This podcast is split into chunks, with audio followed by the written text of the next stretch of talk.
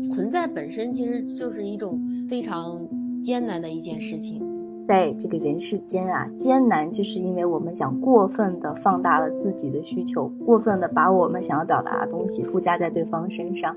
我们有的时候过分强调了自己的有用之处，没有更好的去照顾到我们生命的完整状态里边存在着无用的能量，去尊重这些我们还没有用到的东西，也就尊重了我们自己的生命有很大一部分能量来自于无意义，它本身也是一种意义。它本身就是有用。只要人存在一天啊，你就要为人处事，哎，想着自己怎么样去生存啊，怎么样和他人相处，呃，还有就是我们要面对各种各样的一种分歧啊、纷争啊等等，就是这个庄子所说的什么阴阳之患、人世之患。所以这个庄子这个人间世里面有一句话，我觉得特别的认同，就是无所逃于天地之间。古人说是一档不谈天不谈地，专门谈古人的播客节目。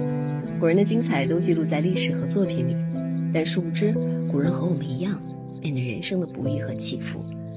可奇怪了，古人怎么活得这么的潇洒可爱，有风骨还有气度呢？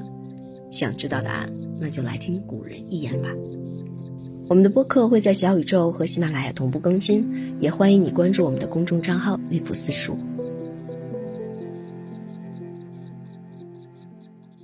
好，欢迎收听我们的古人说节目，我是知月，我是倩倩。这一期呢是我们的第二期节目了。我们今天还是想从庄子聊起，就是从我和倩倩在阅读庄子、聊庄子的这个过程里，我们觉得庄子真的是很难去达到他的这个状态，我们只能去浅显的去读一读，借用庄子来看看我们当下的生活如何用庄子的处事态度来经历世间事。所以这一期呢，我们想聊聊庄子的人间事。我们上一期聊了德充福，没聊够。那这一期呢，我们先邀请倩倩来对庄子的这个人间世给我们一些启发，有哪些东西是我们值得去反复的琢磨和体味的？呃，我们先来简单的这个介绍一下这个人间世这篇的一个重点吧。啊，就是说人间世呢，它在庄子的那七篇里面，它是属于第四篇。庄子的前三篇呢，它是探讨的这种逍遥游啊、齐物论，就是一个高大的一个高远的一个境界。那么从养生主到人间世，回到了这个现实当中。庄子呢，在这一篇里面，他所探讨的是，就是说人从这种逍遥游的这种境界当中，必然要回到这种现实中啊。那么人回到现实中之后，他必然会面对的是生存和生命的一个问题。所以人间世呢，也是在回答人怎样处事、处人，怎么样自处的一个人生问题啊，一个人生观啊，这是这个人间世的一个重点。哎，倩，你这么一说的话，其实我是有一个从上到下的感觉的一种落地吧。嗯，就是从在天上的一种逍遥境界，在描述这个呃这个鲲之大的这个逍遥状态的时候，我已经感觉到根植于人世间的这些琐碎的、艰难的，或者是跌宕起伏的。人世间的不易之事啊，所以庄子在《人间世》的这篇著作里头讲了不少的故事。哎，你觉得最值得我们去体味的是哪个故事啊？呃，对，里面有很主要呢，它是分两个层次来讲的，就是每一个层次呢，它有不同的几个小故事。那么这两个层次呢，就是第一个层次就是他在回答如何来应付这个艰难时事的这个故事，里面呢有又是在假托孔子三个故事啊。那么其中第一个我觉得是也是一个代表吧，就是颜回啊，他打算这个出使魏国啊，然后呢就问这个孔子，嗯，我该怎么样去呃这个面对这个国君啊，怎么样来做好我的这个工作？然后这是一个小故事啊，他就是颜回和孔子之间的一个谈话。然后下面这两个故事，叶公子高出使齐国和向这个孔子求救啊，还有这个言和和这个呃曲伯夷之间的一个对话，跟这个其实和颜回和孔子的谈话内容其实是类似的。呃，第二个层次呢，这个人间世呢，他是在回答什么呢？怎么样来保养生命啊，善始善终的一个问题，如何自处，就是无用之用的一个问题。其实这里面又讲了很多的。这个不才之木啊，呃，支离叔啊这样的人物啊和这个呃意象。在人间世里面最生动的还是第一个故事，就是假托这个颜回和孔子之间的一个谈话。那么在这里面呢，就是借孔子之口，呃，就说明说到了这个世间是如何的这个艰难。然后这个颜回呢，就问这个孔子啊，面对魏国国君这样的一个暴君，我该如何的保全自己呢？孔子就给他说啊，要做到心斋啊，这这是这个故事的一个重点。啊，他说你不要用名和智去说服魏国国君，这样的话只能是引起对方的一个厌恶。你也不要什么内屈而外直，是吧？通过这样的方式都不可以去感化魏国国君啊，你只能是心斋这样的一种方式，要虚己虚以待物啊，什么虚实胜白这样的一种方式。这是我第一次听这个概念。虽然我们不断的说戒心，守护自己的心，观其心。哎，第一次听心斋啊，就是还是读书少，那所以听到心斋的时候，颜回就问孔子，孔子嘛就说，哎，你回去去这个斋戒去吧。老师，我又家里穷啊，我又不喝酒又不吃肉的，我一直都是这样的一种斋戒的状态呀。然后老师说，这个不是这样的，那个是祭祀的，我这个心斋啊。所以心斋是什么？所以其中这一段的话，我特别想读一下，因为。他讲的太好了，这个古人的语言啊，就总是很简洁，但他却表达了非常多，你可以不断的去体味、揣摩，甚至是理解的这样的一种深意啊。他在这个心斋里，他是这样讲：他说，若一至，无听之以耳，而听之以心；无听之以心，而听之以气。听止于耳，心止于服，气也者，虚而待物者也。为道即虚，虚者。心斋也，哎，所以在这个心斋的这段落的时候，引起了我挺多的思考的，就是，嗯，到底是这样的一种怎样拿捏的状态呢？能不能深入的请倩倩老师给讲一下？刚才也讲到了这个斋是吧？然后呢，它不是所颜回说的啊，不饮酒，不吃荤，不是这种斋戒的斋啊，它是新的一种斋戒啊。这个斋确实是祭祀之前的一种不饮酒啊，这种清身洁身的一种。行为，但是它前面加了一个心字，偏重的是内心的一种斋戒，就是在这里面它是指的这个清心的意思。最后一句话是什么呢？气者虚而待物者也，唯道即虚，虚者心斋，是吧？虚，他提到这个虚和心斋的这种关系啊。这个虚呢，就是虚怀若谷的这种虚的意思啊，它是指空虚啊，指的是内心的一种安静，内心的一种专一，说的是。就是说，你的内心呢，能够专一、宁静、空虚，就能够有道啊。就是你的你的内心呢，就会被道所充满，然后呢，就会进入到一种呃心斋啊，也就是一种非常空灵的一种精神境界当中。这是这个心斋的这个意思，嗯。所以他这个庄子在这里面呢，也是要强调一种嗯清洁的、清新的、空灵的一种虚无的，甚至是一。什么也没有的啊，一种虚无的一种心理状态。所以它下面又有一个词叫什么？虚室生白，也是这样的一个意思。就是他这个庄子这这些语言呢，它是相互的，可以相互的阐发的，都是指啊一种什么也不存在的啊，内心非常的专一的空虚的一种虚无的一种心理状态。所以在这里，我其实有一个自己这个处事的一个问题哈，就是其实我们这一生啊。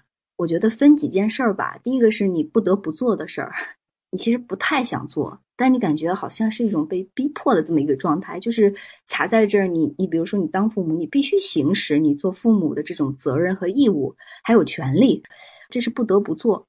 还有一种状态就是我特别想做的，我们把它称之为叫做梦想，就是哎，我有什么愿景、愿力的东西，它其实是一种欲望的承载，就是想要做的。还有一一种是，就是其实你也没什么想法，就是该干啥就干啥了。就比如说，其实每天吃饭睡觉，这是一种到点儿就做的时候。其实，在这个吃里边，你可能会有有我想吃什么，但是这个欲望不大，可以基本得到满足。所以，在这个世间事里边，哈，其实我们说分层了。刚才有这个该做的就去做的事儿，有这种不得不做的事儿，还有这种就是我特别想做，但是有的时候可能。还达不到的这样的一种境界的事儿，那在这个世间里边，其实庄子的哲学用于就是自处啊处事，还有一个就是介于当时的环境，其实我觉得人是处于一种明哲保身啊，其实人呢是一切的一个核心根本，是不是？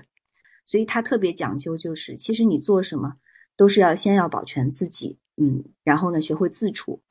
但这里边的话，其实我有一个问题啊，就是心斋如何去应用到我们当下的这个时间是？我们当下的时间是大家都挺安全的，我们相对是处于一种和平时代，但我们一样会面对这个艰难的世间事，比如说我们有各种各样的关系，我们有各种各样的难事，那我们。借用当时这个庄子提出的这个心斋说的话，怎么去看待我们当今现在所面对的艰难的世间事呢？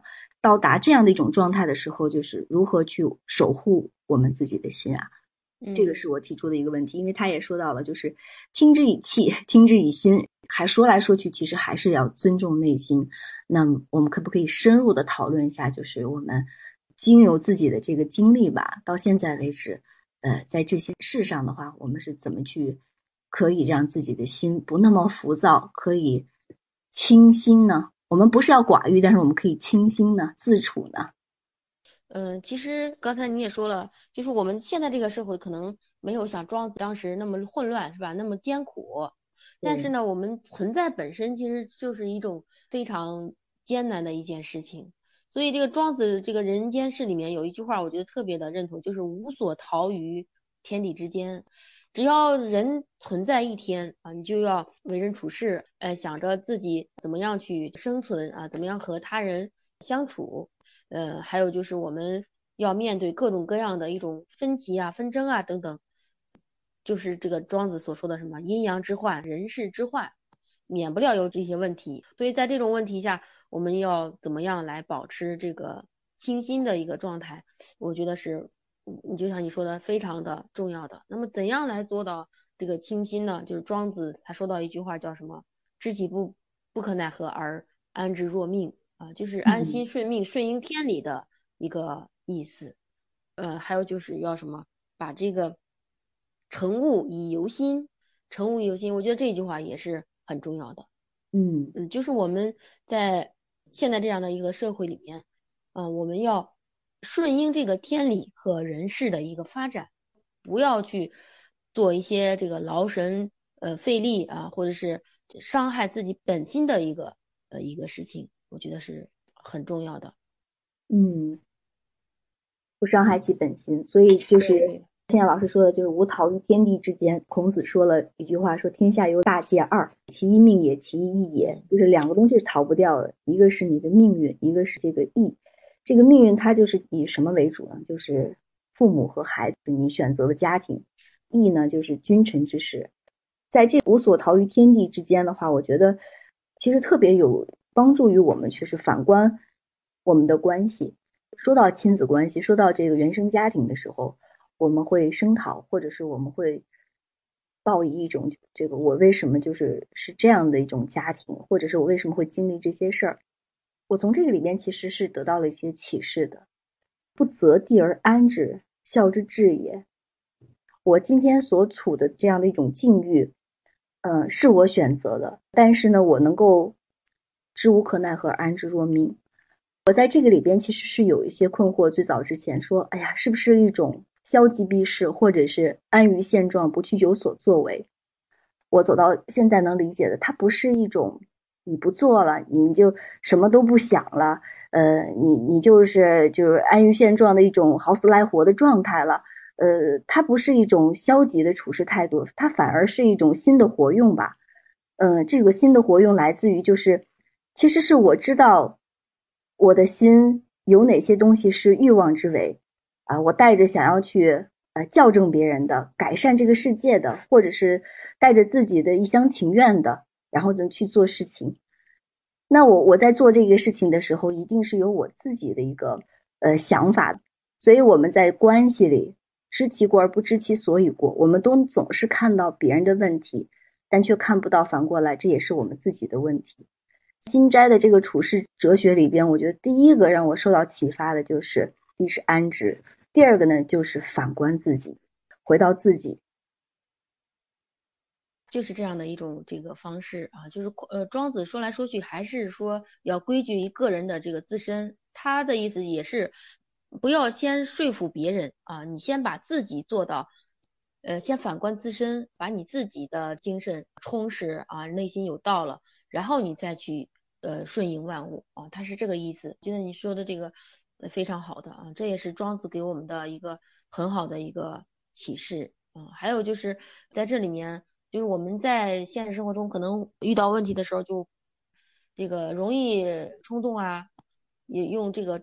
孔子的话来说，什么知其不可为而为之啊？就是儒家呢，他还是呃偏向于向外追求的，但是呃庄子的这个人生观呢，就和他有有很大的一个差异啊，所以他就是在人间世里面也是把孔子拿过来，假托孔子呃与孔子在对话，其实相当于啊，那么孔子呃他在论语里面有说，往者不可见，来者犹可追，以前的过去了，已经过去了。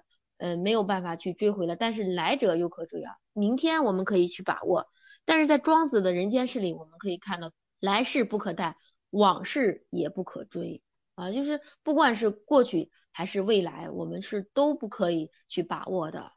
能够把握的就是我们当下，就是我们自己自身啊！我们一定要反观自身，去把握当下的一些这个能把握的一些事情。啊，所以又刚才讲到了这个什么不呃知不可奈何而安之若命，我我觉得啊，它不是一个消极的一个问题。庄子是一直在强调要回归当下，要回归自身，是这样的啊，就是它是一个非常踏实的一个一个一个问题，它是很现实的。其实庄子在这里面是很现实的来回答如何要保养生命的一个问题。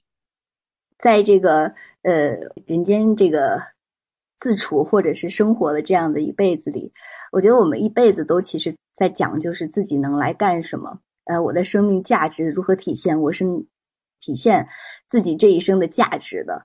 我们都要想要活出一种有用的态度嘛。所以前面的故事是在体现这些东西，后面的话，庄子用了很多这个跟自然对话或者是一些小故事来体现无用之用。回到了，其实是从从一种就是我要做点什么，或者是不得不做等等来体现。其实你不做什么，你感觉看似很无用，但它其实是也保有了一种就是存在之必要。道的这个哲学其实它是不挑剔、不拣责的嘛，就是没有好坏，也没有有用无用之说。其实它是走到了一种合一的这样的一种视角。其实不做什么。也在做什么？所以最近就很流行一句话说，其实你对别人最大的一个就是供养，或者是最好的一种支持，就是不打扰对方。你好像似乎没做什么，但是这做没有做，没体现你自己怎么样功用，反倒给对方或给这件事情留足了空间和余地。自己的这样的一种事件上、行动上的无用，而体现了一种有用。我们可以聊一聊这个无用之用嘛？我觉得这一点。简直太妙了，就是，呃，它是一个不断，我觉得在这里边就是合二为一的一个视角去处事的这样的一种方法。对对，这个无用之用呢，它和前面的这个知不可奈何安之若命这个心斋呢，都是其实是一体的，对吧？你知嗯啊，对你知不可奈何安之若命，还有你心斋了，然后不执着于自我了，不执着于外界了，然后就回到自身，就很坦然的用一种无用的姿态。来行事了啊，所以这里面有很多这个小故事。庄子呢，先举了两个木材的这个例子，大树，所谓的这个散木啊，不材之木。这个树木呢，它不成材，但是呢，它却能够终享千年。又又回到这个人自身了，是吧？然后又说到一个人物，就叫支离叔。这个人呢，呃，因为他的这个星体不全，所以他就免去了征兵啊、劳役啊，呃，这个苦，呃，这这些外在的。一些这个灾祸，反而呢还能还能够领取一些这个补助啊，所以这这也是庄子的一种辩证思想，就是说尽管啊你没有符合大众的一个价值观，但是呢你却能够呃这个善始善终啊保养自己的这个生命，那么能够善始善终保养自己的这个生命，其实也是一种就是常人难得的一种收获啊，所以我们就是要学会像庄子这样的去思考问题啊就。看待这个自身所拥有的一些东西啊，就不要太关注于没有的啊，一定要关注我们自己所拥有的，去珍惜它，呃就可以了。我觉得庄子是这样的一个意思。嗯，我当时读到这个《智力书》的时候，我觉得怎么能有这样的怪人？所以庄子的想象力可见是非常的丰富。他写到这个怪人的时候，他描述哈，他头弯到那个肚脐下面，说两个肩膀啊高过头顶，然后发髻朝天，然后五脏不正，腰呢夹在两股中间。当时我在给女儿讲这个故事的时候，我们姑娘说，怎么能有长得成这样的人？我说你来假装，然后来表表演一下他长成这样的样子，你觉得他奇不奇怪？他说太奇怪了。以现在社会的标准来讲，就是长得就是不符合常人，对吧？连正常的生活可能都难以自理。但是呢，这个人的话，就尽可能的就是自理嘛，就是通过给别人洗衣服来赚钱呐，给人别人卜个卦来养活十来个人呐。然后呢，当别人去被拉到去充兵去打仗的时候呢，他却这个大摇大摆的走在路上，哎，就是保全了自身不说，而且政府在救济的时候还是特甲级贫困户，还能够得到达到一些东西，对。所以真的是有智慧的人啊，不计较形貌的残缺和丑陋。其实形貌的残缺和丑陋虽然不符合大众标准，但是你能够真的自处，而且免除很多的祸害，是不是？就是后面的几个小故事，他说：“山木自寇也，高火自坚也。贵可食，故伐之；饥可用，故割之。”这个树啊，的确是很有用，但是呢，我们说的树被这个斧头拿来做。这个手柄，然后反过来去砍伐了自己。那油呢，的确也很有用，用来点火，结果把自己烧光了。桂树呢也可以吃，结果被人砍下来吃了。这些都是有用之用。可是有用之用的话，反正就是都被用光了嘛，对不对？反倒那些长得奇形怪状的树最终留下来了。所以，我们在这个世间相处的时候，我们一直在强调自己的价值和功用，否则的话，我就没有存在在世间的必要了。我觉得这一点其实是一个。普遍的、流行的、集体的一种思想和集体意识，所以在这个里边，这个有用之处让我就看到了，我经常会在跟家人相处的时候，或者是在自我成长过程中，我的一些对自己反过来又对家人这样的一种约束和要求。所以，在我跟先生相处的关系里的时候，我觉得女人走到某一步的时候，经常会说的一句话就是：“我要你有什么用？”我不知道倩倩有没有这样的体会啊？就是这个男人每次回来，你坐到沙发上，你刷手机，你作为女人，你家里天天就是这样一种打扫周顿，而且在外面还想要去获得这样的一种成长的时候，你感觉把自己用光了，真的，你特有用，你哪儿都体现你了。是，当你这么有用的时候，你就会对身边人说：“我要你有什么用啊？嗯，你为这个家做什么贡献了？你似乎就是在外面赚钱，然后。”家里呢，这里边你就用庄子的哲学和智慧，你去考虑这件事儿的时候，你发现什么？你走到了有用的极点上，这个不就是自罚吗？所以我说这个自天佑之，不是上天就来保护我们自己的，自天佑之，吉无不利。是我们永远要了解一件事情，就是我们自己去帮助自己，帮助自己有两个方向，一个是帮助自己成长。一个是帮助自己就维持现状，所以这个不冲突啊。我觉得，你帮助自己有用，你也可以帮助自己，时不时的可以表现的像废柴一样没用啊。这是我的一个一点体会吧。倩倩是博士，倩倩你在这个成长的一这个一路上啊，你有没有关于这个有用和没用，你你怎么去考虑自己没用这一点？你哪个方面挺没用的呢？我我是觉得这个，比如说读到这个博士，我也是会发现人在知识这方面，哎呀，真的知之甚少。就是说我虽然有这个博士学位，但是我也仅仅是觉得多读了几年的书，几年也就是读那么几百本书而已。但是这个知识的海洋是无穷无尽的，就是我我就是即使毕业了也以后工作了也一直在探索。所以你说这个有用吗？也有有用啊，但是。嗯，你要看到它这种局限性，不是说读了这个书之后就把所有的知识都掌握了，不是这样的啊。要看到它的无限广阔的一个角度，就是越读的往上走，就会发现你要读的越多，你打开的这个世界越大。所以庄子给我们提供了一个很好的一个视角。就是我们要呃，无论看待任何事情，看待人自身也好，还是看待周围的这个事、其他人啊、其他的这个事情也好，我们一定要跳出来这个圈子啊，就站在一个很高的这个角度来思考这个问题，思考我们自身，思考我们与他人之间的关系，思考我们的这个生命，呃，从一个很高的一个视角去观察这些东西，这样的话，你才能够不拘泥于一个观点，因为你人如拘泥于一个观点的话，你就会。哎钻牛角尖，是吧？然后你就觉得哎活得不值，然后或呢哎或者是觉得哎呀我这么没用。但是你要把视野打开之后啊，你就会用一种非常的积极的，或者是一种包容的这个心态去看待这个事情。尽管呃我在这个事情上没有用，但是哎我还是学了点东西，我可以有用。或者说这个尽管我现在用不上啊，但是我以后哎总要有用得上的这个时候，然后要有信心。这是呃我觉得这个读这么多年书，还有就是读这个庄子很深的一个。体会啊，就是我们太呃用这种呃二元的这种思想来考虑问题了。学了庄子，我们要用呃更为广阔一点的这个视野啊来看待这个万事万物。嗯，皆知有用之用，而莫之无用之用也。对，所以有一个朋友跟我说，他在美国带孩子嘛，他说：“哎，我感觉自己要做废柴了。”我说：“你可不要去把自己想的太高。”我说：“能真正去做废柴的人，不是。”不是一般人，是高人。你如果不是高人的话，不要把自己当做废柴来考虑，你距离废柴太远了。因为废柴的话，不是一般人可以做的，那是一种无用之大用的这样的一种境界，才能做好废柴。对，嗯嗯，一般人还安静不下来呢，对吧？一般人还没有这个定力。对，走到这儿的话，我想就是因为我们在关系里嘛，我们总希望在关系里去达成我自己的功用。我对我作为妈妈，我对于孩子的价值；我作为女儿，我对于父母的价值。在刚才讨论就是这种逃不掉的命运里边，我们一直都会希望把自己的能量去放大，去支持他人，去影响他人。庄子有一句话，他是这样说的：“意有所至而爱有所亡。”我总想用尽我的爱去爱身边的人。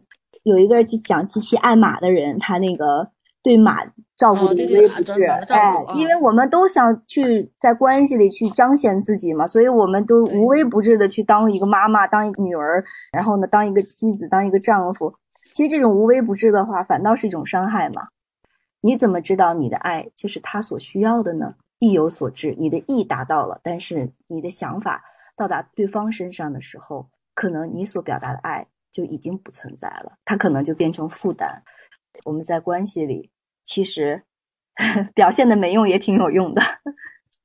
在这里面，它它是一个养马的一个小故事，意有所至而爱有所亡，可不甚于。就是在这个人与人之间的这种关系这个问题上，一定要慎重，不要用自己的观点束缚别人。即使是爱的付出也是一样啊，你付出的不一定是对方所需要的。所以我们在生活里啊。在这个人世间啊，艰难就是因为我们想过分的放大了自己的需求，过分的把我们想要表达的东西附加在对方身上。